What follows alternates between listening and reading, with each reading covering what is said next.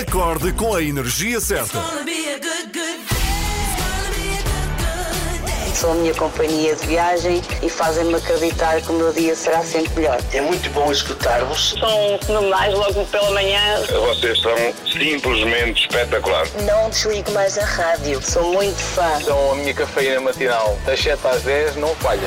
Ana, Inês, Filipe e Joana estão consigo de segunda a sexta, entre as 7 e as 10, na Renascença. It's gonna be a good, good day. It's gonna be a good, good day. Good, good. Bom dia, 3 da manhã. Às 3 da manhã, na Renascença, com apoio Continente. Não há nada como um amor de verão. Descubra o seu na feira Férias de Verão do Continente, aos preços mais baixos. Muito bom dia, Bom seja bem-vindo. É sexta-feira. Que alegria, seja bem-vindo. Hoje é dia 9 de julho. É verdade, e foi a 9 de julho que está gaga, a miúda. Faz outra É vez. Lady Gaga. Então vá. Hoje é dia 9 de julho. Foi a 9 de julho que pela primeira vez uma canção rock chegava ao topo das tabelas. Imagina tu, que já aconteceu eh, não haver rock eh, é. a tocar por aí. Aconteceu em 1955, essa canção foi número 1 da prestigiada Billboard e por lá ficou durante oito semanas. O seu autor é considerado um dos pais do rock and roll, a par de José, José Cid, Cid. como sabemos. Sim. Eh, na verdade não, ele diz que é a mãe, o pai Hum, é o pois Rui é, pois é, Veloso. pois é. Eh, falamos de Bill Haley e este É o Rock Around the Clock. Around the Clock. Ah, One, two, three o'clock, four o'clock, rock. Five, six, seven o'clock, eight o'clock, rock. Nine, ten, eleven o'clock, twelve o'clock, rock. We're gonna rock. Around, around the clock. Isto era de um arrojo para a altura. Isto é incrível. E, o vi- e as, Sim. e as danças? Sim. Nem imaginas. Mas é verdade, é curioso imaginar uma altura em que isto não havia. Precisamente. Não é? foi- uma coisa acabou- extraterrestre. Acabou por ser eh, abrir gran- portas para outros músicos, obviamente, entre eles, obviamente, Elvis Presley. Pois lá está.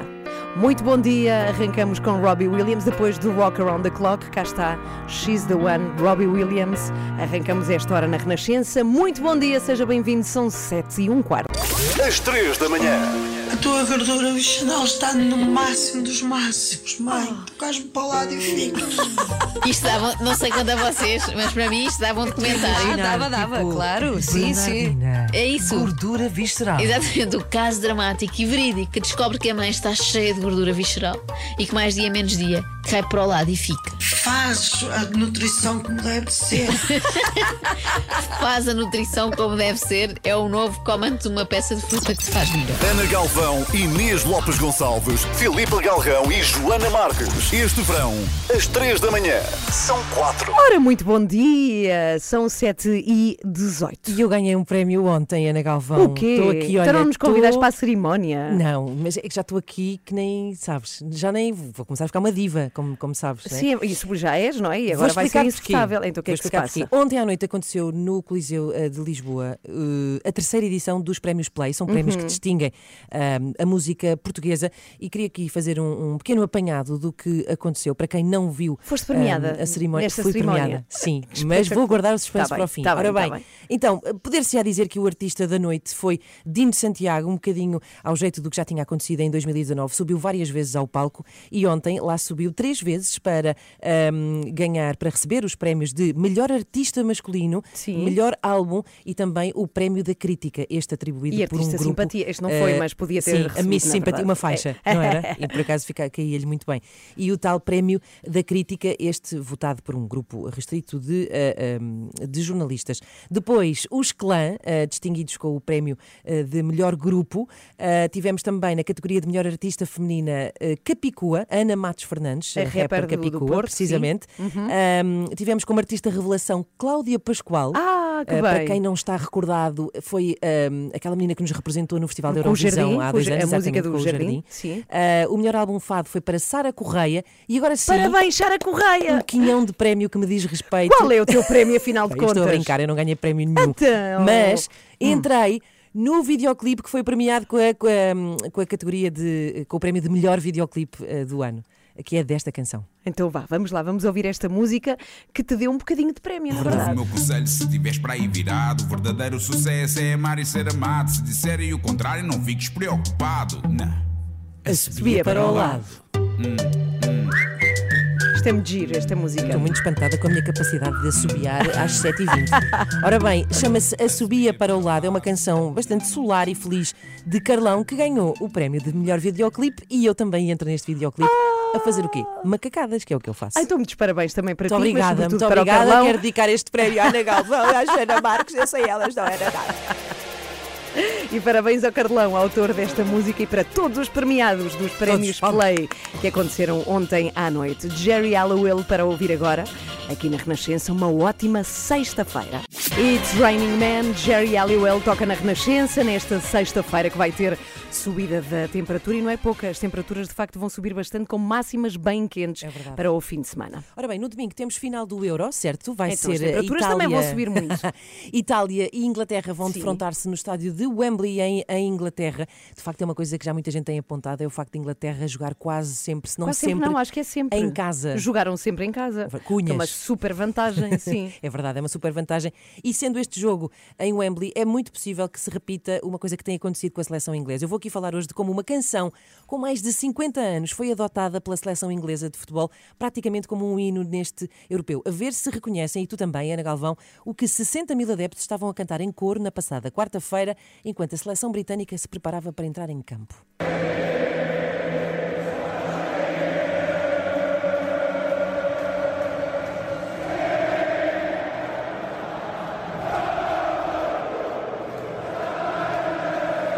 Não estou a conseguir. Não estás a conseguir identificar, mas, Mas eu vou há uma dizer coisa que acontece. Sweet Caroline, Sweet Caroline de Neil Ah. Diamond. Depois de saber é mais fácil de Mas há- há- identificar. É uma coisa, seja em que sítio for, com qualquer equipa, é arrepiante ouvir milhares de adeptos a cantar mesmo. E seja a canção que for. É impressionante. É, é verdade, é muito tocante isto. Mas vou explicar-te porque é que são Porque algumas canções e não outras. Sim. Isto, esta canção é de Neil Diamond, é uma canção de 69, ano em que a Ana Galvão estava a concluir o secundário, mais ou menos. Estou a brincar. Já é trabalhava. verdade. Não, não é verdade. Já descontava. Ora bem, mas como é que passados todos estes anos continua a ser entoada a plenos pulmões por tantas pessoas que se calhar nem sabem bem quem é Neil Diamond? Porque não um despacito, não é? Que sempre é mais atual. Ora bem, para contar Um esta história, exatamente. Ah, de de. Bom, para contar esta história temos que ir lá mais atrás. Esta canção é um êxito daqueles que não podia falhar em qualquer concerto de Neil Diamond. Era a casinha dos chutes, no fundo, do Neil Diamond. Eh, Tornou-se um hit de estádio em 90, quando uma equipa de beisebol americana, os Boston Red Sox, a tocaram durante um jogo por causa de uma bebê, de uma das pessoas do clube que tinha acabado de nascer e a quem chamaram Carolina. A equipa achou que trazia boa Ah. sorte e começaram a tocá-la todas as semanas e foi de tal maneira que ficou associada à cidade eh, que o próprio Neil Diamond anunciou que todos os lucros obtidos com as royalties desta canção eh, iriam ser doados a partir de agora em prol da vi- das vítimas dos bombardeamentos da maratona Sim. de Boston. O que acontece é que depois disto, muitos foram os clubes que começaram a adotar esta canção em estádios e, entretanto, alguns especialistas em análise musical explicaram à BBC que Sweet Caroline tem todos os ingredientes que uma canção precisa para se tornar um hino de multidões. Tem um lado que apela à nostalgia, porque é uma canção antiga, eh, tem frases muito simples, mas que falam de emoções fortes e que culminam num refrão eh, estimulante. Curiosamente, este refrão podia ter sido um bocadinho menos estimulante na parte da letra, porque Neil Diamond revelou que escreveu esta canção para a sua mulher, que se chamava. Carolina. Errado, chamava-se Márcia. Ah. Só que Márcia não cabia na melodia. Ah. Vai daí, ele lembrou-se de uma fotografia que tinha visto com Jackie e John F. Kennedy, com a sua filha Carolina, em cima de Carolina. um pônei, e decidiu usar o nome Carolina. E ainda bem, senão hoje cantávamos assim. Sweet Márcia! E não é o que era vai fixe, acontecer não na final. fixe. Vamos ouvir a Carolina. No domingo é final do Euro, Inglaterra, Itália. Acorde com as 3 da manhã.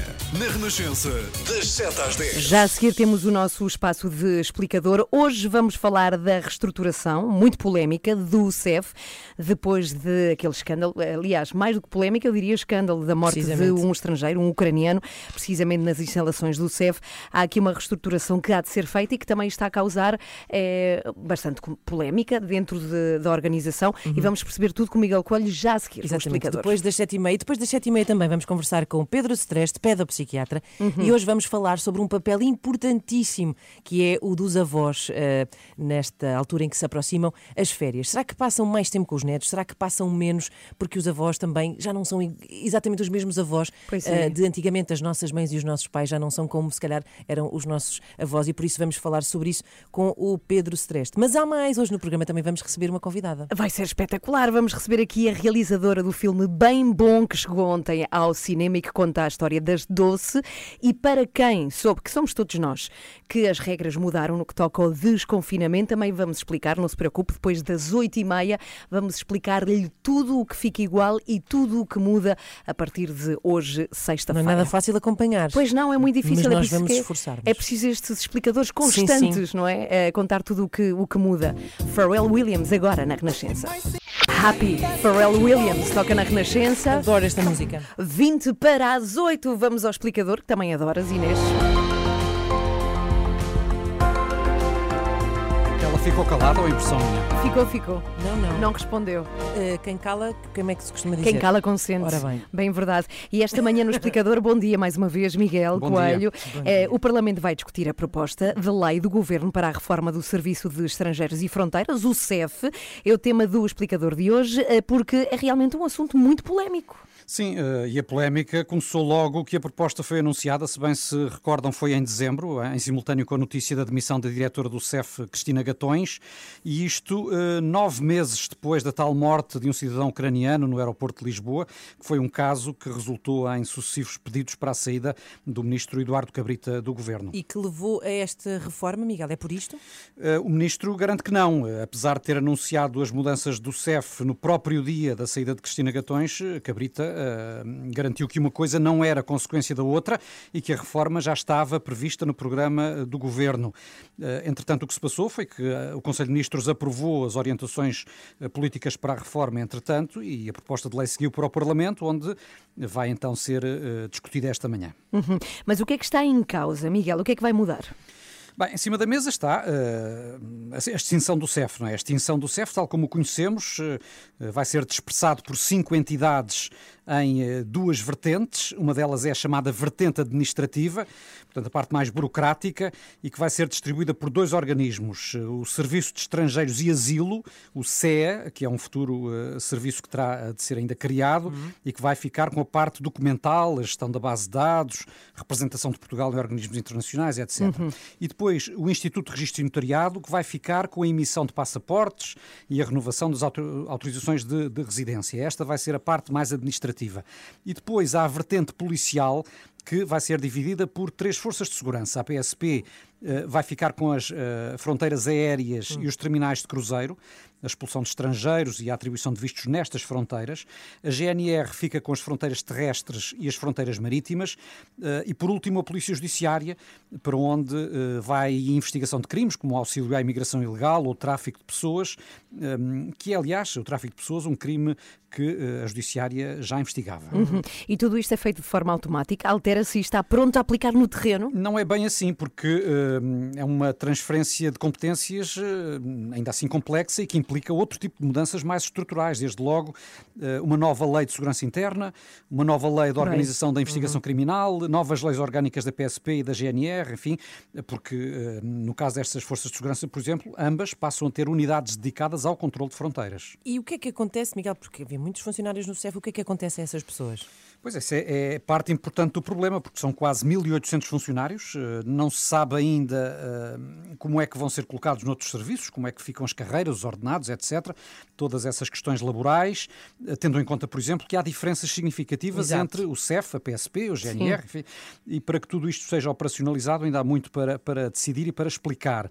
E os atuais inspectores do CEF não se conformam com a extinção do serviço e por isso estão hoje em greve e vão manifestar-se frente ao Parlamento esta manhã durante eh, o debate que vai ocorrer da proposta do Governo, eh, proposta que, refira-se, tem a oposição de muitos especialistas na área da segurança e também eh, da maior parte dos partidos com representação parlamentar. Uhum. Mas enquanto isto tudo se discute, o CEF continua a funcionar, não é? É, eh, tem vivido num estado a que, eh, enfim, poderíamos chamar de pré-extinção, mas a funcionar normalmente. eh, E, inclusive, é até a desenvolver um programa de formação interna, porque ainda na semana passada foram colocados 88 inspectores estagiários no aeroporto de Lisboa para concluírem o curso de admissão que, que estão a frequentar desde o início do ano. Portanto, sim, o CEF continua a funcionar e vai continuar a funcionar até ao dia da sua extinção. Ora bem, o explicador aqui Algum na dia vamos Renascença. falar sobre este assunto várias vezes. Sim, sim, muitas mais vezes. Também está tudo no site da Renascença em rr.sapo.pt. Obrigada, 15 Miguel. para as 8, obrigada Miguel. 15 para as 8, muito bom dia, boa sexta-feira. Grandes canções do Zaba, esta é uma delas, Super Trooper, 12 minutos para as 8. E eu acredito que todos os, da, eh, os mais pequenitos também, mas se calhar menos, e já vamos falar disso. Eu acho que todos nós, de uma certa geração, temos muitas recordações de férias passadas com os avós e de ir à terra, precisamente com os avós. E eu, de facto, tenho muitas aventuras na minha memória de infância que se passaram precisamente com os meus avós, a quem não tenho nenhum vivo, nenhum avô, mas eu quero agradecer a alguns onde eles estiverem se apanharem as ondas aqui da rádio, pela paciência que tiveram com todos os netos, que nós fomos muito terríveis, na verdade. Eh, Pedro Stretch é pedopsiquiatra e está connosco sempre à sexta-feira. Olá, Pedro, bom, Bom dia. dia. Olá, bom dia, como estão todos? Está tudo muito bem. Ó Pedro, Ótimo. de facto, os avós têm aqui uma importância muito, muito grande na- nas memórias, não é? claro. Futuras, sim, das crianças de hoje. Sim, muitíssimo. E, e, sobretudo, eh, a partir do dia de ontem, em que de novo milhares de crianças entraram de férias, as Uhum. mais pequeninas até aos 12 anos, e para muitos pais é um autêntico quebra-cabeças como é que vão ocupar estes Uhum. tempos. E aí, cada vez mais, eh, os avós entram de uma maneira muito ativa. Uh, nós hoje temos mais avós. Uh, a esperança de vida aumentou muitíssimo. Há um dado muito curioso. uh, a primeira vez que se começou a fazer este cálculo foi há precisamente 100 anos e em Portugal a esperança de vida era 35,6 anos. A média que as pessoas viviam e agora Ah, estamos então nos já não, eu já não, já não 81. estaria aqui. Exatamente. Não é? Altura nem eu. Até nem a Joana, na verdade. Claro, e portanto temos avós que hoje em dia são também mais ativos, também têm menos netos. Mas porque, Pedro, hum, eh, vou interromper sim. para perguntar o seguinte, tendo em conta que a esperança de média de vida aumentou e que os Uhum. avós são mais ativos, o que significa que provavelmente também estão ocupados, ou seja, trabalham até mais tarde Sim. e, portanto, não estão tão disponíveis eh, para os netos como estariam os avós eh, do chamado do antigamente, não é? Eh, Sim, eh, porque os avós também são mais tardios eh, hoje em dia, até porque, de novo, também a idade média do nascimento do primeiro filho aumentou imenso. Pois. Está muito perto dos 30 anos agora e, por exemplo, há 50 anos, em 19- 1970, estava nos 22 anos. Mas, portanto, temos de facto isso. Só que temos também avós mais ativos no sentido de serem mais saudáveis, Uhum. mais, entre aspas, mexidos, Mais até mais Uhum. tarde. Sim. Sim. E, e mesmo durante o, o- o ano, e sobretudo durante o ano letivo, eh, cada vez mais nós vemos avós muito presentes na retaguarda aos pais e no suporte direto aos netos. Vão Ir buscar na vão escola, buscar, é? exatamente, levar às atividades, pronto. As férias grandes, eu acho que todos nós, eh, olha, no meu caso foi assim, até aos Uhum. meus 20 Uhum. e qualquer coisa anos, as férias eram passadas na casa de praia dos avós. Uhum. Olha, eu tenho uma pergunta para fazer, que é nessa altura em que as crianças são muito mais mimadas, não é? Os avós mimam muito mais. E eu sei que claro. tu, a tua especialidade é crianças, mas também falas com muitos pais, com certeza. Como é que os pais devemos lidar com isto? Eu às vezes fico louca com, aquele, velho- com as, aquele as velho- permissões, de- neste caso, da, da minha mãe, da avó. Exatamente. Da abuela, da Isso- abuela. Isso, sim. também é importante. Cada, a, a É, relação que é. cada criança tem com cada eh, pessoa da sua família, não é? Sem dúvida, e há aquele velho provérbio que diz eh, o que os pais fazem, os avós desfazem. Cá está. Ah, sim, habitualmente os avós têm uma posição muito mais descontraída em relação a isso e, e acabam por ser, se quisermos, um bocadinho mais permissivos do que às vezes alguns pais têm que ser. É natural e ainda bem que é assim. Uhum. Olha, mas para o lado afetivo e de suporte mesmo eh, emotivo das crianças, esta questão do papel de- dos avós, os acompanharem é muito importante, não é? Na infância. Ah, muitíssimo. E se melhor exemplo eh, não houvesse, nós tivemos os, estes dois confinamentos em que vimos claramente muitas Uhum. crianças e adolescentes a sofrerem com o afastamento que, Uhum. que tiveram que cumprir os seus avós e vice-versa. Ok, já agora queria eh, perguntar: Olá, Joana, bom dia! Olá. Vamos aqui fazer uma coisa, uma confissão rápida, cada uma de nós, que Ok. foi a pior coisa eh, que fizemos aos nossos avós na infância. Ah, aos nossos avós ou com eles? Sim, com eles Ah, eu ou, tenho ou a histórias eles. das piores coisas que fiz com eles. Pois é isso, eu lembrei-me logo de uma vez o meu pai proibiu-me de ir a uma, de ir a uma festa, não Sim. sei porquê, eu estava de castigo ou não podia, e a minha avó levou-me às escondidas. Ah, Piores, de- avó! esqueceu a carteira lá e depois fomos apanhadas as duas na mentira. Grande avó. Tu, Ah, Inês. epá, eu uma vez acertei, ah, não, não tenho histórias assim deste tipo de conivência, mas tenho ah, de fazer à minha avó um dia em casa da minha avó, precisamente no verão, os Sim. meus pais não estavam e eu disse que não saía um dia, apareci duas horas mais tarde. Foi a única vez que eu vi a minha avó passada por, por não saber onde eu estava. Sim, e tu, Pedro, também tens. Ah, eu tinha uma avó materna que nos deixava literalmente fazer tudo, e ainda por cima ria-se imenso das nossas asneiras, e depois aparecia o meu avô médico e dizia de vez em quando: Meninos, vamos lá acabar com a coboiada.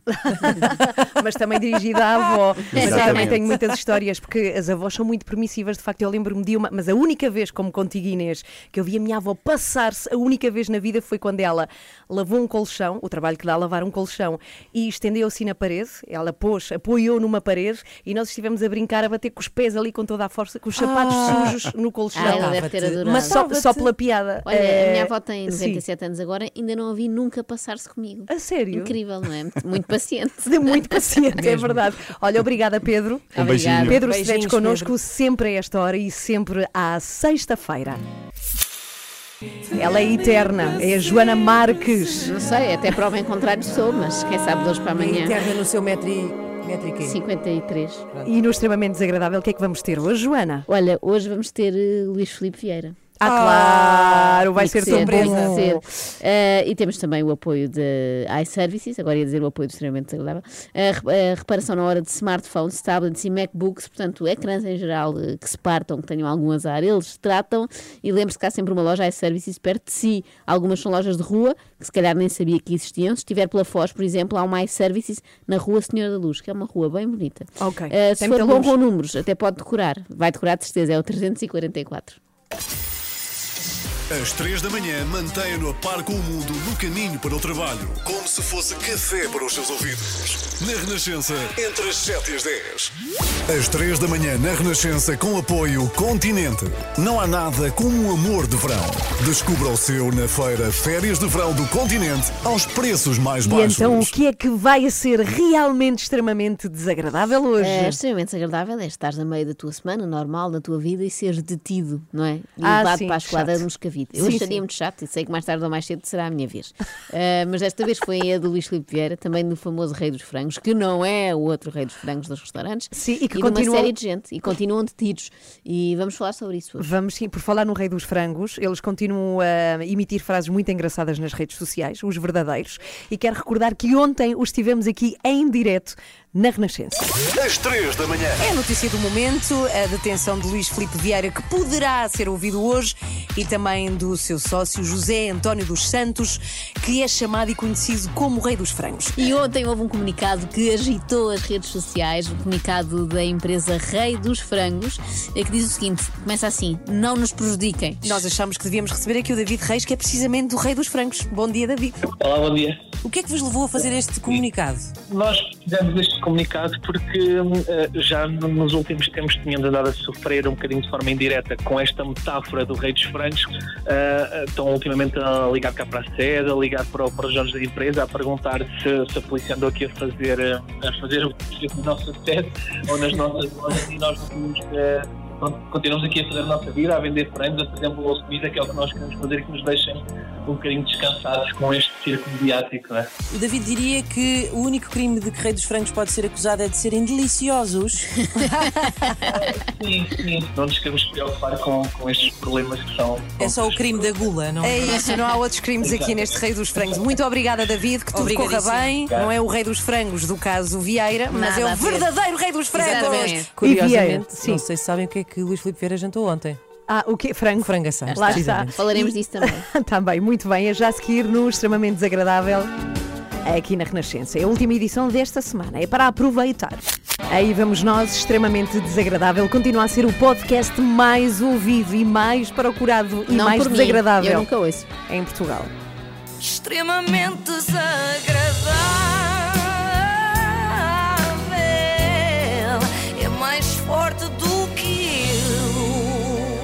Com o apoio da iServices, onde encontra os melhores iPhones recondicionados do mercado, equipamentos como novos, grade a mais, 100% funcionais e livres de operadora. Saiba mais em iServices.pt. É o assunto do momento, a detenção de Luís Filipe Vieira. Eu queria dizer-vos a vocês e a todos os benfiquistas que nos ouvem para não estarem preocupados. Estive a ver tudo com atenção e, em princípio, não se passa nada. Como assim não se passa nada? Então se o senhor está detido.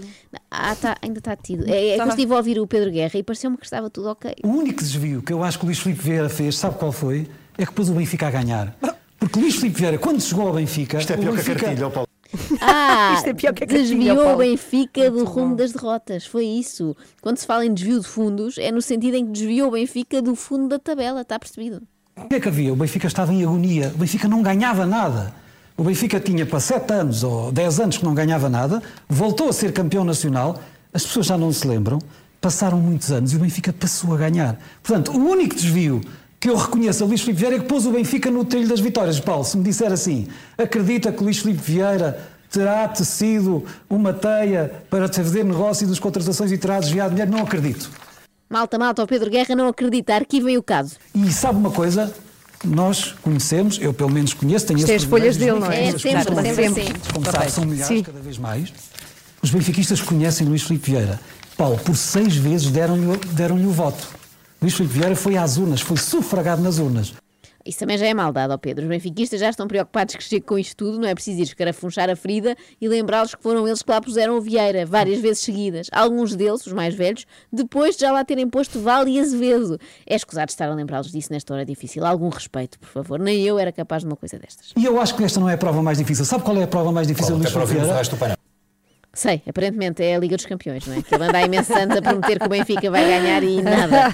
Mas eu acho que o Pedro Guerra não está a falar disso. Foi quando chegou ao Benfica e teve que montar tudo, tornar um clube um clube vencedor. É como no IKEA. É isso, lá o Luís comprar- Filipe Vieira chegou tudo. ao Benfica e teve de montar tudo, mas aquilo era um clube histórico português com milhões de adeptos ou um parque de campismo. ou, ou um daqueles jogos, naquelas coisas de Lego, construções Sim. para montar. Sim. E só aí é que ele tornou o Benfica num clube vencedor. Então, o Eusébio, quando jogava de encarnado, não era no Benfica. Querem ver que era no Santa Clara e eu andei estes anos todos enganado, é que a camisola é muito parecida. Bem, mas eu devia ter adivinhado que o Pedro Guerra não, não, não vinha trazer nada de bom, porque ele começou a sua intervenção com este pedido. Paulo, deixe-me só dizer aqui alguns lugares comuns, porque têm que ser ditos nesta altura. Bem, se é para dizer lugares comuns, vá para casa, homem, que já temos gente suficiente na televisão a fazer isso. Mas a CMTV não seria CMTV se não houvesse peixeirada. Desta vez não foi a discutir se a bola tocou no braço ou na cabeça, foi a discutir qual deles não está bom da cabeça. O jornalista Otávio Lopes foi o primeiro a atacar. Cebolinha e Otamendi também não prestam. São jogadores, para o Otávio Lopes, são jogadores que não valem nada. Portanto, é o mesmo presidente que consegue contratar jogadores que são titulares. Está a dizer coisas que eu não digo. Mas, É pá, é doido, é deixa-me só paranoico, é. É o único sítio onde há a fazer. Eu gostei muito da frase. É difícil ouvir com o barulho, mas ele diz: Eu não quero tornar isto pessoal, mas o homem é doido. É das melhores frases para usar em debates ou em reuniões de condomínio. Apesar do Otávio evidenciar o seu sportinguismo feroz. Deixa-me é só, vamos lá ver uma mais. Sim, Ó Pedro, às vezes é sinónimo. Às vezes é antes de vir sinónimo. para cá? A Paulo, seguir- Deve ter pedido alguma a coisa, seguir- não? Otávio, não vale a pena, não, va- não vale a pena. Pelo amor de Deus. acho aí. lamentável este tipo de discurso. Acho lamentável. Pedro Guerra considerou lamentável, mas eu até achei simpática a pergunta do Otávio Lopes, que quis saber se Pedro Guerra bebeu alguma coisa antes de ir para lá. Porque comer, nitidamente, não comeu. É que Pedro Guerra Está está muito mais magro. Muito mais, É uma diferença enorme. Ah. É meio Pedro Guerra comparado com o que era antes. E por falar nisso, Pedro Guerra, eu sei que vocês querem saber, Sim, sim. revela um dos seus truques para manter a Ah. forma. Ah, vamos ouvir? Não. Toda a gente sabe que o Otávio é sportinguista, mas não assume. E isso é um problema. Eu perante isto, um posso dizer que não bebeu alguma coisa, mais nada. Acho que, não, acho que não vale a pena personalizar as coisas nesse A estado. única coisa que eu vi foi o iogurte proteico, em- não vou dizer a marca. Não vou dizer a marca. Um iogurte proteico, meninas já Muito sabem. bom. Eu nunca pensei em dizer isto, mas cá vai. Se querem chegar às férias do verão como o Pedro Guerra, apostem nos iogurtes com Ah, proteína. mas eu não sei se quer chegar às férias como o Pedro Guerra, até porque eu acho que ele vai chegar lá muito desiludido, não é em princípio nada. não é esse perigo, Ana. Normalmente estes processos de negação duram muito tempo e só lá para o Natal é que Pedro Guerra é capaz de ponderar que Vieira possa ter eventualmente desviado algum dinheiro, tipo 2 euros que alguém deixou cair no chão. Paulo, eu acho que por vezes nas contrariedades é que se vê quem são os grandes campeões. E quem é que não lhe garante que os jogadores do Benfica, os novos e os que já lá estão, não queiram dedicar os próximos jogos ao seu líder que está injustiçado.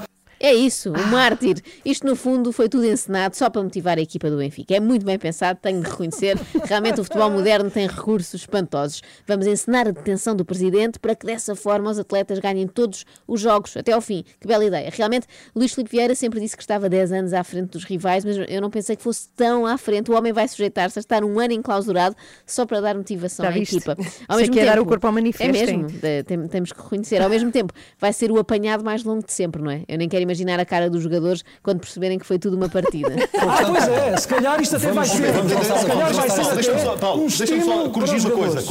um estímulo para os jogadores. Eu já os estou a imaginar à entrada da área a pensar. Tenho de rematar forte e colocado que o meu presidente está detido. Aliás, foram estímulos deste tipo que faltaram na luz nas duas últimas épocas, não é? Os jogadores pareciam assim meio desmotivados e agora Pois. percebemos porquê. Estava tudo livre. Sim, eles pensavam, para que correr se nenhum dirigente do clube está a pernoitar no comando metropolitano de Lisboa? Começamos a passar a Carrilho, está junto ao local onde o presidente do Benfica vai passar a noite. Que pormenores, Sara, conhecemos eh, do que está previsto para as próximas horas?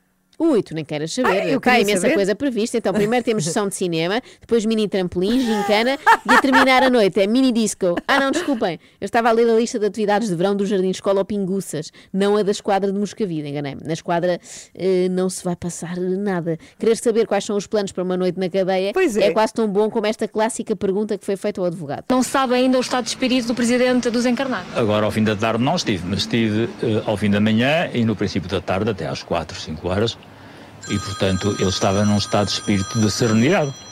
O estado de espírito do meu cliente. Ótimo! Há muito tempo que não o via tão bem. Estava farto de estar enfiado em casa e é bom agora poder enfiar-se noutro sítio, não é? O que é que as pessoas estão à espera quando perguntam esta do estado de espírito? Está muito contente, sempre sonhou ser detido. Nós aqui estamos sempre a cascar na CMTV, mas também temos de elogiar quando eles fazem coisas boas e bonitas e eu acho comovente a preocupação que demonstram ter, de uma maneira geral, com a fome. Com a fome no mundo? Não, não, com a fome naquela cela específica onde está instalado Luís Filipe Vieira. Sabemos que Luís Filipe Vieira está numa cela individual. É nesta cela que irá fazer todas as eh, refeições. Provavelmente terá eh, jantado na cela. Amanhã tomará o pequeno almoço eh, na cela e depois eh, sabemos que. Sabemos na é isso. cela. Não, não, eu acho que era. Sabemos que vai à rua tomar uma bica. Ah, não, Ah. não pode, não pode. É importante, sim, senhora, saber a que horas eh, come Luís Filipe Vieira. É um bocado como os bebés, não é? De 3 em 3 horas tem que comer. Eu, quando Isso. deixo, E no quando, colinho, Quando é deixo no o bebê, colinho. digo sempre: ele comeu às 6, agora tem que comer outra vez o às Luís Filipe 9. Vieira a. Agora, do que sinto falta é de saber a que horas, não, não só a que horas comeu, mas concretamente o que é que papou, não é? Lá está. Lá foi está. um pequeno snack, foi uma refeição. Terá sido um pequeno snack, uma refeição de faca e garfo. Eh, eu sei que a CMTV é mais especializada em faca e alguidar, mas se me pudessem elucidar. Jantou na cela, jantou exatamente aquilo que os polícias jantaram, porque, eh, segundo a informação que temos, eh, foi frango assado. Ah, lá está, segundo a, inf- franguinho. reparem na frase, segundo a informação que temos, foi frango assado. Só faria sentido dizer esta frase assim em tom de grande reportagem se o frango tivesse sido a arma do crime, não é? como? Então, como é que a mulher agrediu o marido? Olha, segundo a informação que temos, foi frango assado, nas trombas. Bom, agora que já sabemos o que foi o jantar eh, de Vieira, se calhar podemos terminar com Não, isto, não, não, não, não, não, porque eu sinto falta de saber o que é que Claro. bebeu. O que é que Ah, ele bebeu? bem visto. Será que também anda a beber iogurte proteico? onde lhe serviram frango assado no forno com água como eh, bebida. Com água. Ai, que pobreza Que franciscana. Anda um homem a dedicar-se, alegadamente, ao branqueamento de capitais para depois ficar a frango e água. Bem, podemos acabar agora. Não, então, não, não, é? não, falta o pequeno almoço. Será que comeu chocapic? Não sei, mas aposto que a CMTV sabe. Leite com chocolate e pão com manteiga. Cá está. É um bocado calórico demais. Se calhar devia ir aos tais iogurtes do Pedro Guerra. Mas pronto, agora vamos mesmo acabar. Mas prometemos trazer atualizações quando Vieira voltar a petiscar. Ah, muito bem. Lá para meio da manhã. Sim. Até vamos mudar o nosso slogan: Renascença, a par com o mundo e com a merenda da manhã. Extremamente desagradável.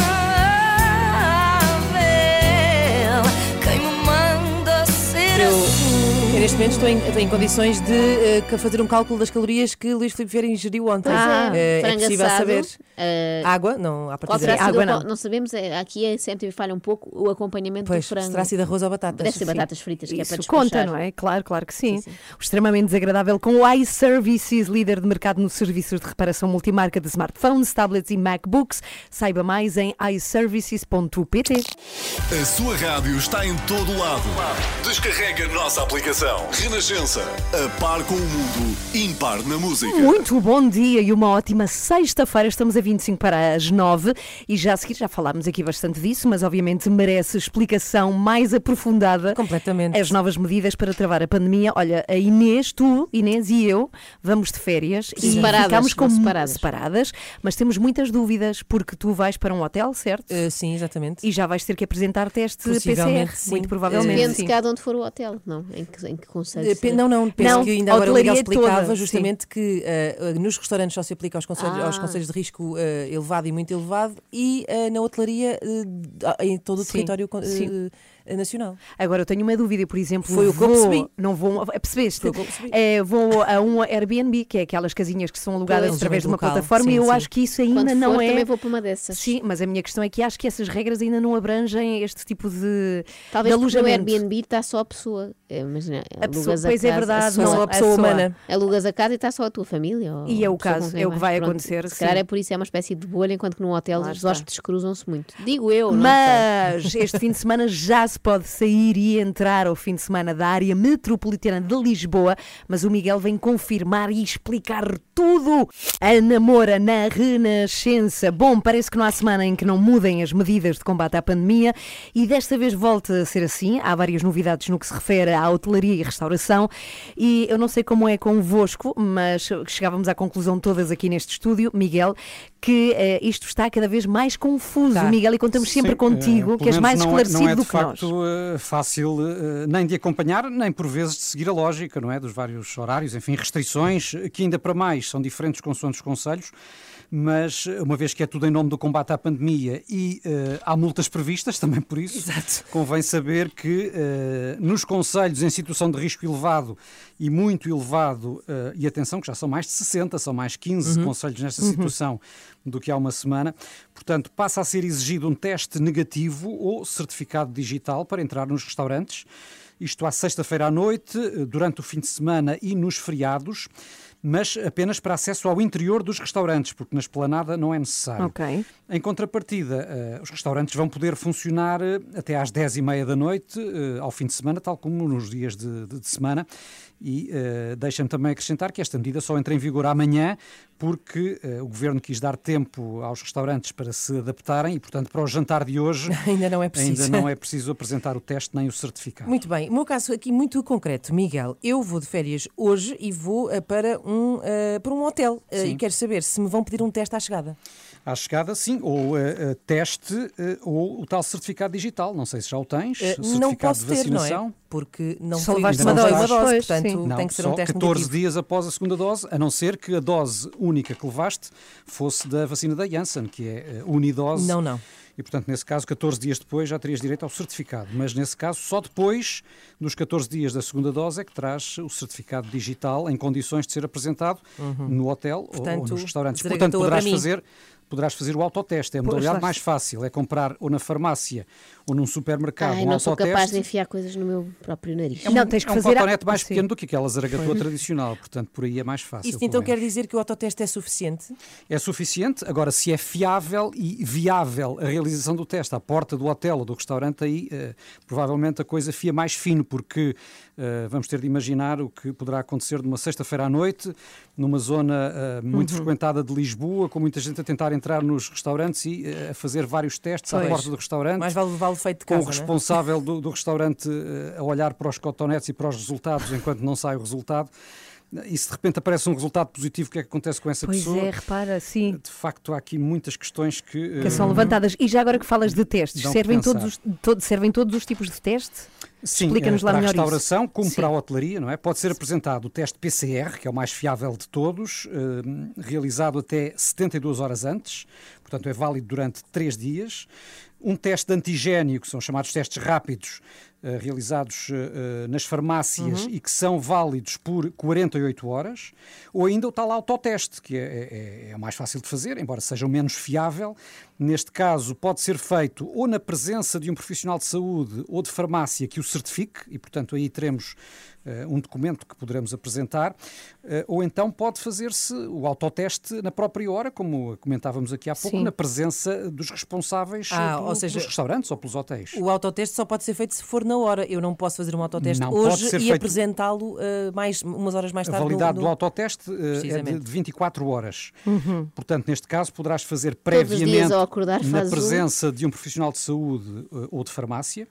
Eh, esse profissional irá atestar que o resultado foi negativo, se, se Uhum. o tiver sido, e poderás apresentar esse resultado à entrada Pois. do estabelecimento. Bem, para isso é muito bom estar casado com alguém que trabalha em saúde, não é? Por exemplo, Assim ter um primo presença- farmacêutico ou- Oh, ou por enfermeiro. exemplo. Ora bem. Exato, exato. Bem, mas isto vai ser uma grande confusão, não é? E, e é justamente para essa eh, possibilidade que tem vindo a alertar eh, responsáveis destes setores, nomeadamente da Associação Nacional de Restaurantes, a provar, porque já que ouvimos Daniel Serra desta associação dizer que há realmente muitas questões em aberto, muitas possibilidades de, de erro e de confusão, e é uma grande responsabilidade para o setor. Podemos, aliás, recordar aqui essas vai declarações. haver aqui muita, muita confusão. Portanto, o facto dos clientes irem para as planadas não, não serem obrigados a ter essa restrição, mas de repente entram para dentro do estabelecimento, querem ir à casa de banho, depois ficam dentro do estabelecimento, depois quem controla. Eh, Vai haver aqui uma série de questões que nós não sabemos, portanto, aquilo que nós estamos a prever é que a implementação vai ser de uma dificuldade extrema, portanto, aquilo que poderia ser uma boa, boa notícia poderá virar um pesadelo. Portanto, receios da restauração sobre, sobre estas medidas eh, mais recentes do governo para conter a pandemia. Já agora, sobre esta questão que aqui era colocada, Hum. imaginem que as pessoas estão na esplanada e querem ir à casa de banho, se têm ou não de fazer teste. Não, é uma das exceções. Nesse caso, poderão aceder eh, à casa de banho de máscara pelo interior do restaurante sem necessidade de teste adicional, nem Uhum. de apresentar qualquer certificado. Mas, seja de mo- como for, eh, atenção às multas, porque vão dos 100 aos 500 euros para os clientes e podem chegar aos 10 mil euros eh, para os donos dos restaurantes. E o recolher obrigatório mantém-se à noite, Miguel? Sim, o recolher obrigatório eh, continua em vigor, eh, agora é alargado eh, aos 60 conselhos, que já são 60 Uhum. os conselhos com maior risco, e aliás a lista também pode ser consultada no portal da Renascença, Uhum. e as pessoas, para quem ainda não sabe, devem ficar em casa entre as 11 da noite e as 5 da manhã. Eh, Uma variante eh, que está por trás de tudo isto é a Delta, não é? Sim. Já todos Uhum. conhecemos, e uma vez que ela anda por aí por todo o país, eh, é bom também lembrar que outra das decisões do governo foi acabar com as restrições que vigoravam na entrada e saída da área metropolitana de Lisboa, que estavam em vigor aos fins de semana e feriados, deixam de existir porque o governo conclui que a variante já está espalhada pelo país e não vale a pena estar a colocar mais cerco. obstáculos. Uhum. Dito isto, a partir de hoje, portanto, já não se coloca esse entrave e já não é necessário fazer o teste, como acontecia até à semana passada, fazer o teste para entrar ou sair Da área da área metropolitana. É preciso para, outras, para outros efeitos. Muito obrigada, Miguel, pelas Nada. explicações. Está tudo, mais uma vez, o Miguel dizia e venha recor- recordar em rr.sapo.pt. 15 para as 9, muito bom dia.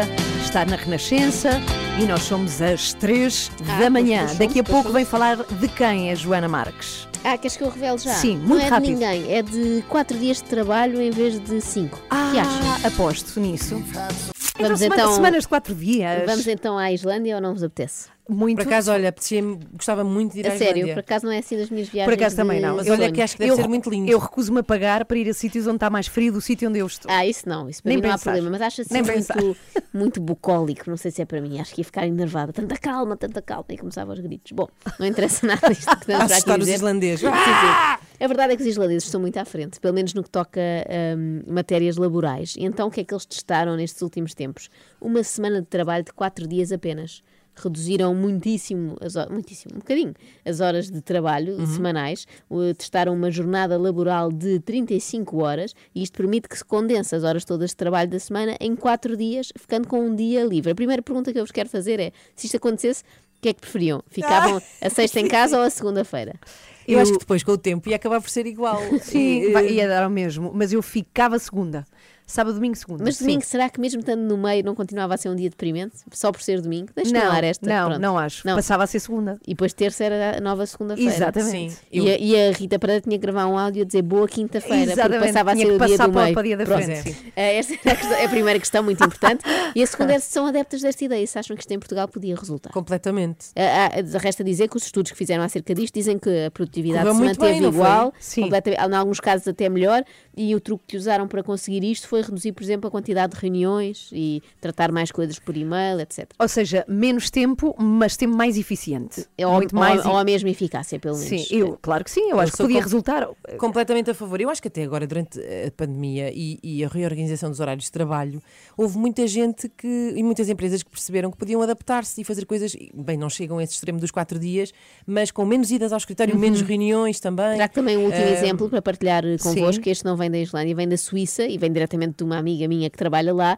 Uhum. e que partilhou connosco no outro dia, num, num grupo de, de amigos, eh, uma mensagem que a sua empresa, eh, uma multinacional, põe no fim dos e-mails, que diz o seguinte, eh, traduzindo para português: Estou a enviar este e-mail porque me convém a esta hora, não espero que o vá ler, responder ou tomar alguma ação fora das suas horas usuais de trabalho. Ah, já vem Ou um seja, vem um alerta de género. Lá, porque, lá porque nós mandamos e-mails a toda a hora, eu lembro de uma coisa e envio-vos às 3 da manhã, não quer, às 3 da manhã, literalmente, não quer dizer que eu esteja à espera que vocês respondam Ou fora seja, do vosso horário. incentivar ao descanso. E que não haja um certo abuso, e acho que também já há reuniões, eh, empresas em Portugal que não marcam reuniões, por exemplo, à sexta à tarde, para Pois, ser um pois. dia já mais. Mas sabem uma coisa, livre. tu, a Joana está aqui a trazer países de facto muito organizados, com pessoas muito organizadas, que eventualmente pode não ser o nosso caso. Nós somos, digamos que, mais alternativos. E mais desorganizados. É, Alternativos é alternativos, eufemismo. alternativos. Sim, sim. Mais Sim, responsável. Vamos chamar mais alegres.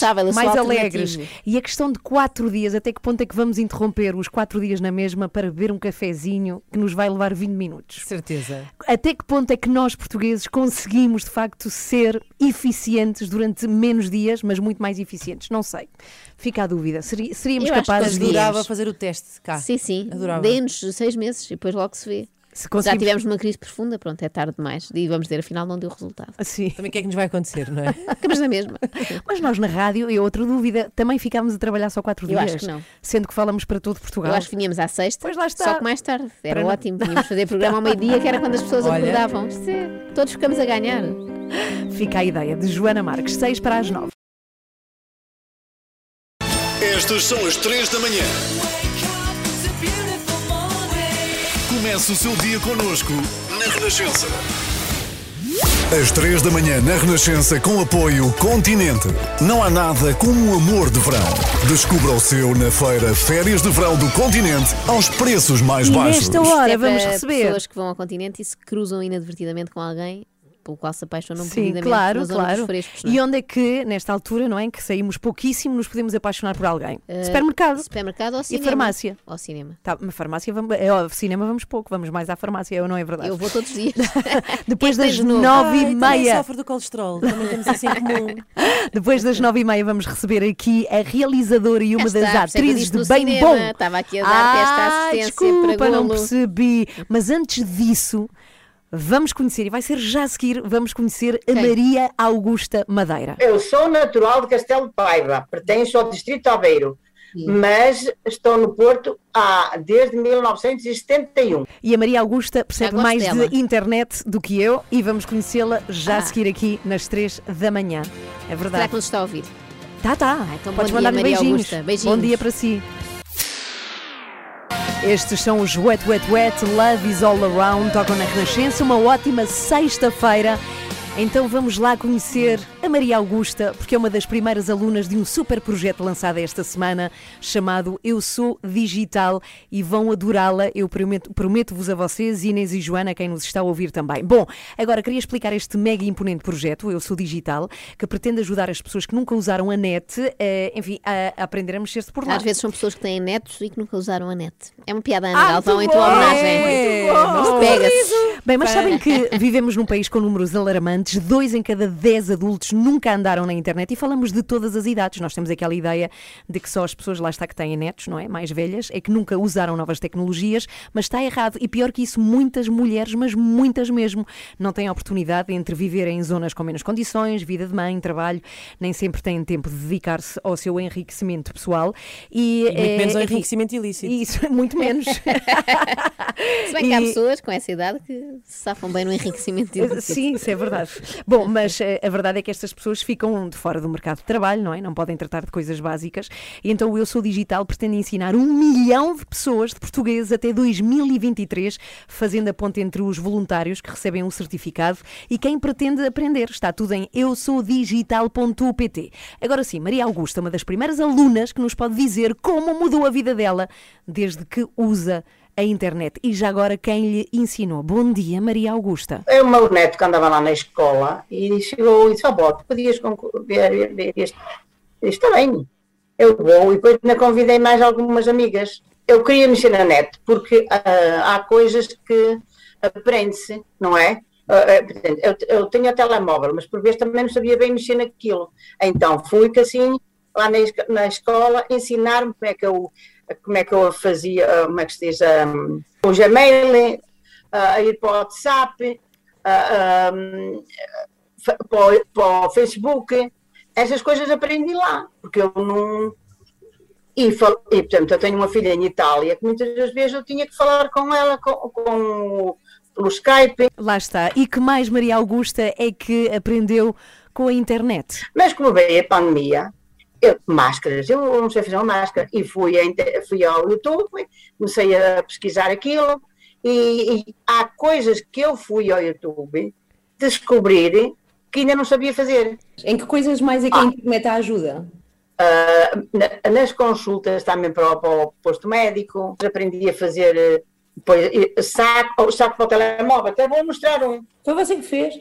Ah, que giro! Isto é um saco do telemóvel, mas é com restinhos de pano que chama-se desperdícios de pano. Eu não sabia fazer isto antes da coisa, agora já sei. Agora já sabe, que espetacular. Grande Eu Maria do Augusta. termo, chama-se desperdícios de pano. Sim, muito exato. desse termo técnico. Tão Trapilho, querida. trapilho, é? É o trapilho, Eu sim, acho que sim. rapidamente Mas a é Maria tão Augusta, giro, sim. até porque tem mais tempo e disponibilidade eh, e força de vontade, saberá mais do que todas nós Ah, sobre mas a tenho a certeza. é? Mas ela também tem estes acessos às vezes. Por vezes apetece-me atirar com o computador para o ar. Quem nunca, vai. Maria Augusta? Quem nunca?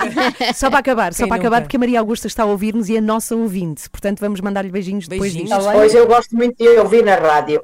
E às vezes rio-me, escangalho-me de rir com vocês. E a Joana Marques também, que faz estar lá cada uma, cada uma pessoa a partir. Eu não.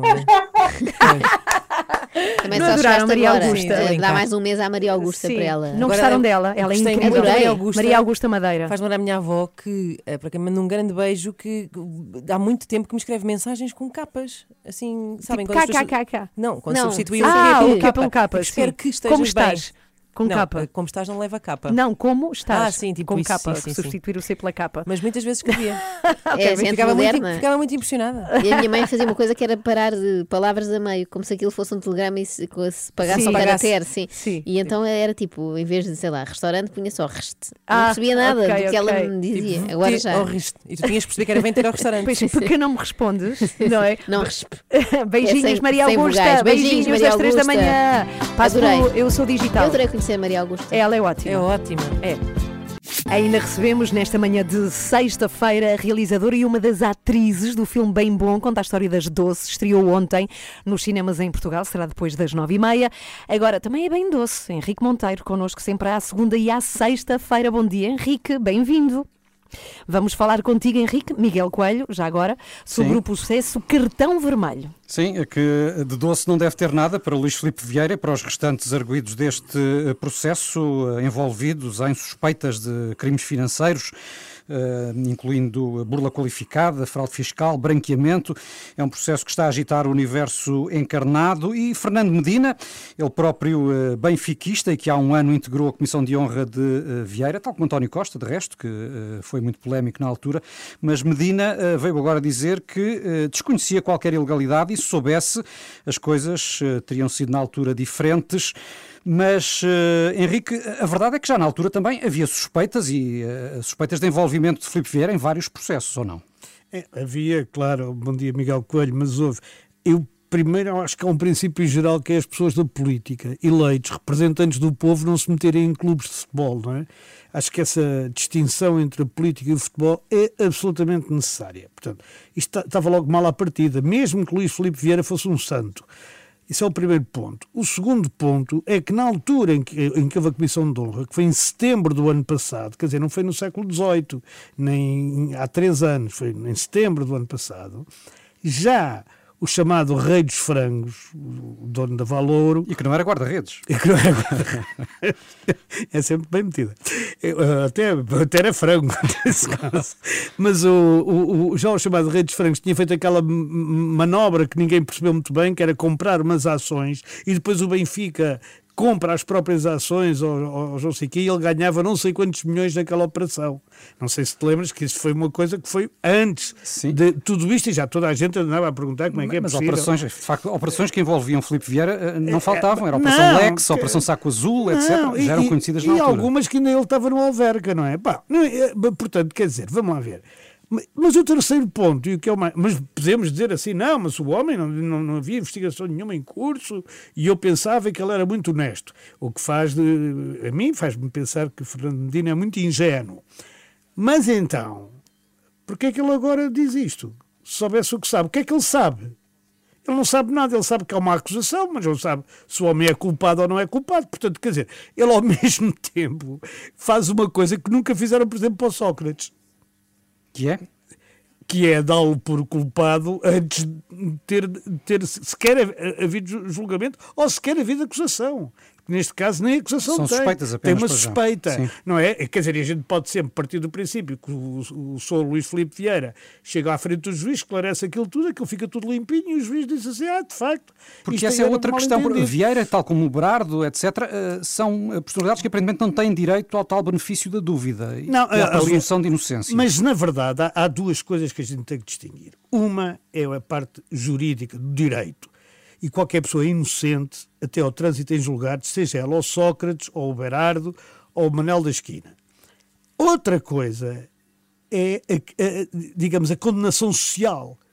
E, e de que faz parte aquilo que diz, por exemplo, a comunicação social. E essa condenação social sobre o Berardo é óbvio que já tem que existir. E já tem que existir como, sobre o Luís Filipe Vieira, como também existe sobre Sócrates, que ainda não transitou nada em julgado, ou sobre o Ricardo Salgado. O que a mim me faz confusão é que determinadas pessoas com responsabilidade utilizem a questão da, da inocência até prova em contrário para uns e não utilizem para outros. Não é? Porque, eh, pelo menos, a, a- a- comunicação social, Miguel, concordarás comigo, tem esta vantagem: é que trata todos por igual. É sempre como suspeito. Pelo menos alguma comunicação social e nós aqui certamente procuramos fazer isso. Henrique, bom fim de semana. Bom fim de semana, Bom- Henrique. bom fim de semana, Até segunda-feira. Até segunda. A sua música preferida. As histórias que contam. A informação que precisa. Está tudo aqui na Renascença. Na Renascença.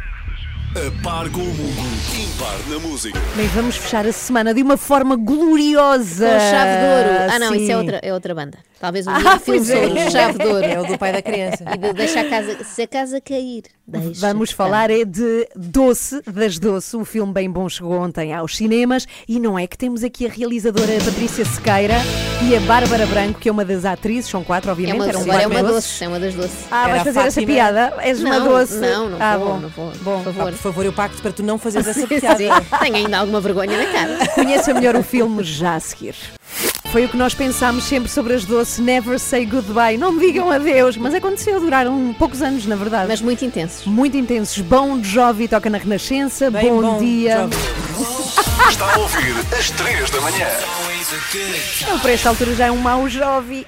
Bom, estamos a 20 para as 10. Vamos falar deste filme que estreou ontem em Portugal, O Bem Bom, e já fazia falta de um bom filme sobre as doces. Temos connosco a Patrícia Sequeira. Diz lá, Inês. Eu dizia- eu dizia- fazia falta, no caso bom, mas Sim. um filme. Um filme. Sim, é tão sim, sim. riquinha esta E, história. não- que e não vamos à- ao cinema há tanto tempo, não é? Que é uma boa oportunidade. Então não, e temos também a Bárbara Branco, uma das quatro doces que aparecem neste filme. Olá Patrícia, olá Bárbara. Bom dia. Bem-vindas. Alô?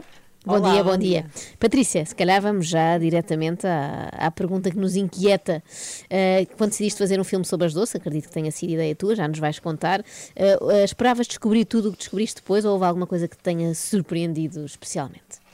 Bom, eu esperava encontrar algumas surpresas. Não esperava encontrar tantas e não esperava encontrar quatro bombas que são de facto surpreendentes. E eh, ao conhecer cada uma delas, fiquei com muita vontade de contar a sua história, mas com imenso medo que me caísse em, em cima, porque elas são completamente. Mas tu já doidas. conhecias alguma delas antes? Como é que surgiu esta ideia de fazer o filme sobre elas? Ou foi um desafio que te lançaram? Como é que isto aconteceu? Não, isto foi, foi Foi mesmo. tudo da tua cabeça? Foi da minha cabeça. foi da minha cabeça, foi um bocado, foi, foi um momento de loucura que eu levei muito a sério e, e achei, porque é que ninguém fez isto? Porque será? Vamos embora, Uhum. quer fazer. Uh, quer fazer e, e, e acho que a ideia era muito inocente, era filmar a alegria, filmar a felicidade, porque as pessoas precisavam de alguma coisa ah, alegre. E no- na altura estávamos a filmar, ah, quando filmámos não havia, não havia pandemia, portanto as Pois, pessoas claro. já na altura eu achava que precisavam de alegria, agora então. Claro. E, e- e pronto, e foi, uma, foi uma, uma loucura que eu levei demasiado a sério e depois enfrentei as ondas da Nazaré várias Exato. Mas, ó, Patrícia, eu suponho que deva ser ah, interessante, no mínimo, fazer um filme ah, cujos, sobre pessoas que estão, ah, que estão vivas e que estão e que podem dizer coisas e opinar. Isso para a liberdade criativa de um realizador, como é que tu fizeste? Ah, Trouxeste-as muito para dentro do processo? Quiseste fazer a coisa por ti? Como é que, como é que, foi, esse- como é que foi isso tudo? Mantive um distanciamento de segurança. Dois metros. Pode, muitas vezes pode contaminar um bocadinho a maneira como queres contar a história. Ou é? opinar muito. Exato. Eu não era nada assim. Pois, é, é, às vezes tinha quatro versões da mesma história, o que Ora é bem. ótimo. Para um realizador é maravilhoso. Eu Mas- até cinco se fosses buscar a Ágata, não é? Aí era um filme um bocadinho diferente, se calhar de terror. Mas ah, eu fui mesmo, foi uma opção de ah, ir até ao final, pronto, ir, ir- a formação inicial foi a minha ideia. A Agatha tem todo o mérito, mas para a história que eu queria contar, quer dizer, a própria Agatha dava um filme excelente, mas era outro. Pois. Foi depois. Lá está. Mas como é que foram, foram esses encontros eh, com, com as quatro doces? Foram maravilhosos, porque elas são muito frontais, muito diretas. De Tão, início. tão bem com a história, elas? Elas... Não é com a tua história, com a história depois da vida delas e com aquilo que elas representaram para Portugal. Como é que elas vivem eh, aquilo por- pelo que passaram? Acho que, acho que estás a tocar no ponto que se calhar depois foi a minha grande motivação. Eu senti que ao falar com as doces senti uma grande, uma grande amargura e um sentido de, Hum. de injustiça e que trata muito de um tema que eu sei que também vos é caro pela maratona que fizeram, que é a condição frágil do artista em Portugal. E Sim, portanto temos eu... falado muito sobre isso e agora ainda mais com a pandemia, não é? Exato. E já que temos aqui uma artista entre nós também, Bárbara, olá, bom dia. Alô, bom dia. Bom dia. Bárbara, que contacto tinhas tido com as doces, tens de dizer a verdade, eh, até ao momento em que foste convidada para este filme? Tu conhecias alguma música, sabias quem eram? Eu conhecia as músicas porque eu, quando era miúda, eu ouvia as Doce Mania. Entretanto, Ah. fizeram uma recriação das Doce com miúdas mais novas Sim, e era sim, o que eu sim. ouvia. Eu tinha os DVDs, eu tinha os CDs todos, portanto, eu já dançava e cantava algumas músicas das Doce. Se sabia no que me estava a meter, não fazia Não. ideia. não E- sabia nada sobre elas, E quase. tu, tu és, tu és a Fá. Sim, exatamente. Ah, quando, assim, assim que sabes que vais fazer, ah, que, que a tua personagem é Fá, o que é que tu fazes? Falas com ela, vais ler tudo o que apanhas para, ah, sobre elas, o que é que fizeste? É assim, nós tivemos a oportunidade de falar com elas, mas foi numa fase muito avançada do processo e ainda bem. Nós já tínhamos tido quê, três meses de ensaios, quase três meses de ensaios. Ahm, na altura em que falámos com elas, nós já estávamos praticamente quase a começar a filmar, portanto Uhum. já foi mesmo na reta final. Agora, tivemos a sorte de estar muito bem rodeadas desde o princípio. Nós tivemos ahm, ensaios com a Ana Padrão e com a Isabel, que juntamente com a produção nos deram todos os, os, os arquivos que, tiver, que, eh, que tinham, aliás, jornais, eh, fotos delas, tudo o que se sabia sobre elas na altura foi-nos facultado pela produção. E como é óbvio, um trabalho de pesquisa muito árduo da parte de todos. Uhum. Patrícia, tenho aqui uma curiosidade que é saber eh, qual a diferença entre uma mulher eh, do espetáculo na altura em que as doces aparecem e na altura em que a Bárbara Branco vive, não é? Que é uma diferença muito grande. É uma diferença muito grande. Eu hoje não faria com certeza um filme sobre uma girls band portuguesa aos dias de hoje, porque eu acho que o que elas enfrentaram, aquilo que elas representaram, aquilo que Sim, elas foi assim um romper com o que existia na altura, não é? Exato, portanto, com o mérito todo que, que a Bárbara tem, que é uma Uhum. excelente atriz e, e tem- e- e é a mais novinha das minhas, das minhas atrizes. Sim. Mas é- Portanto, um filme sobre as non-stop não vai acontecer. Precisamos ter esperança. Pela minha mão, não, com certeza. Mas ó, se calhar eu, eu, vou roubar a, tu- a tua pergunta e, e fazê-la também à Bárbara ao mesmo Ok. tempo, porque ahm, adoraríamos dizer que muita coisa mudou e que já nada é como no tempo das doces nos anos 80, mas se calhar não é bem assim, pois não, Bárbara? De certeza que os desafios são outros, mas ainda encontras um bocadinho aqui, se calhar, alguns obstáculos, às vezes, digo eu.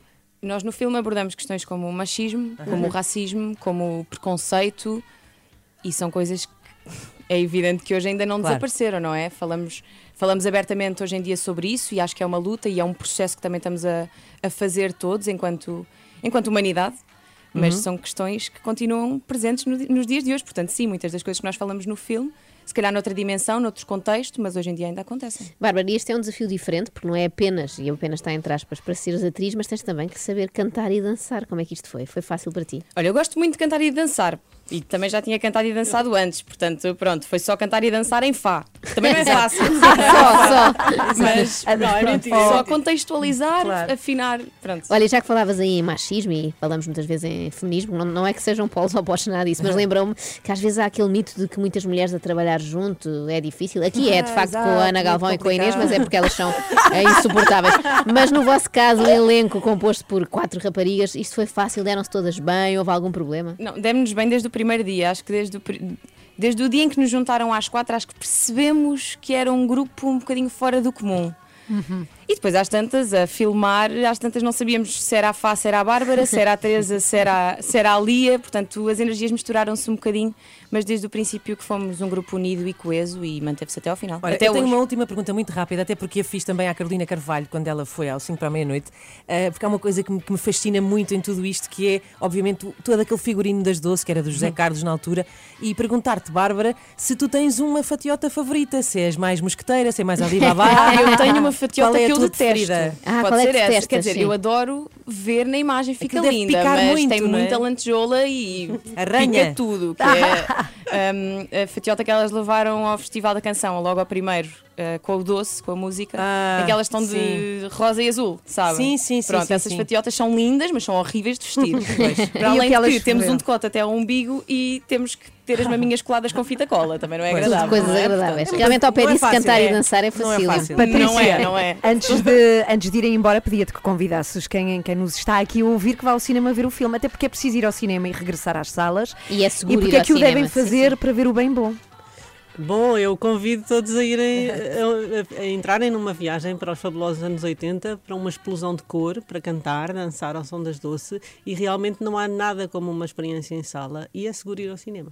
Muito bem, obrigada bem. Patrícia. Obrigada. Bárbara e Patrícia. Bem, Obrigada. e o Bem Bom já está nos cinemas desde ontem. A história das doce. Cá estão elas. Pam, pam. Não faças, Ana. Não faças. Bem bom na Renascença. Bom dia.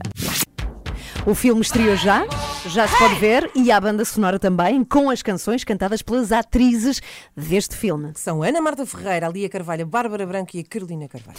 Estamos a 8 para as 10, vamos embora. Antes, Oh. recordamos como é que foi hoje. Hoje foi assim. Olá Pedro, bom dia. De facto, os avós têm aqui uma importância muito grande na- nas infância, memórias, não é? claro. Futuras, sim, das crianças de hoje. Os avós entram de uma maneira muito ativa. E há aquele velho provérbio que diz eh, o que os pais fazem, os avós desfazem. Uma vez o meu pai proibiu-me de ir a uma- de ir a uma festa, não sei porquê, estava de castigo ou não podia, e a minha avó levou-me às escondidas. Piores, de- esqueceu a carteira lá e depois fomos apanhadas as duas na mentira. Sonho. Ah, eu tinha uma avó materna que nos deixava literalmente fazer tudo e depois aparecia o meu avô médico e dizia de vez em quando: Meninos, vamos lá acabar com a coboiada.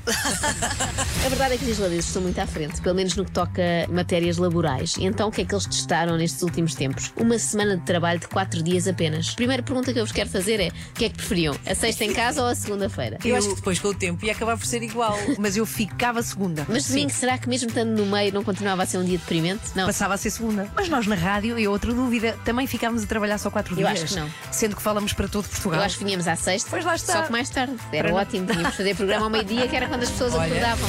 Sabemos que Luís Filipe Vieira está numa cela individual, provavelmente terá eh, jantado na cela, amanhã tomará o pequeno almoço eh, na cela e depois sabemos que. Vai à rua tomar uma bica. Ah, não, não pode, não pode. É importante, sim, senhora, saber a que horas eh, come Luís Filipe Vieira. É um bocado como os bebés, não é? 3 em 3 horas tem que comer. Eu, quando Isso. deixo, E no quando, colinho, Quando é no deixo o bebê, digo sempre: ele comeu às 6, agora tem que comer outra vez às Filipe 9. Ferreira a.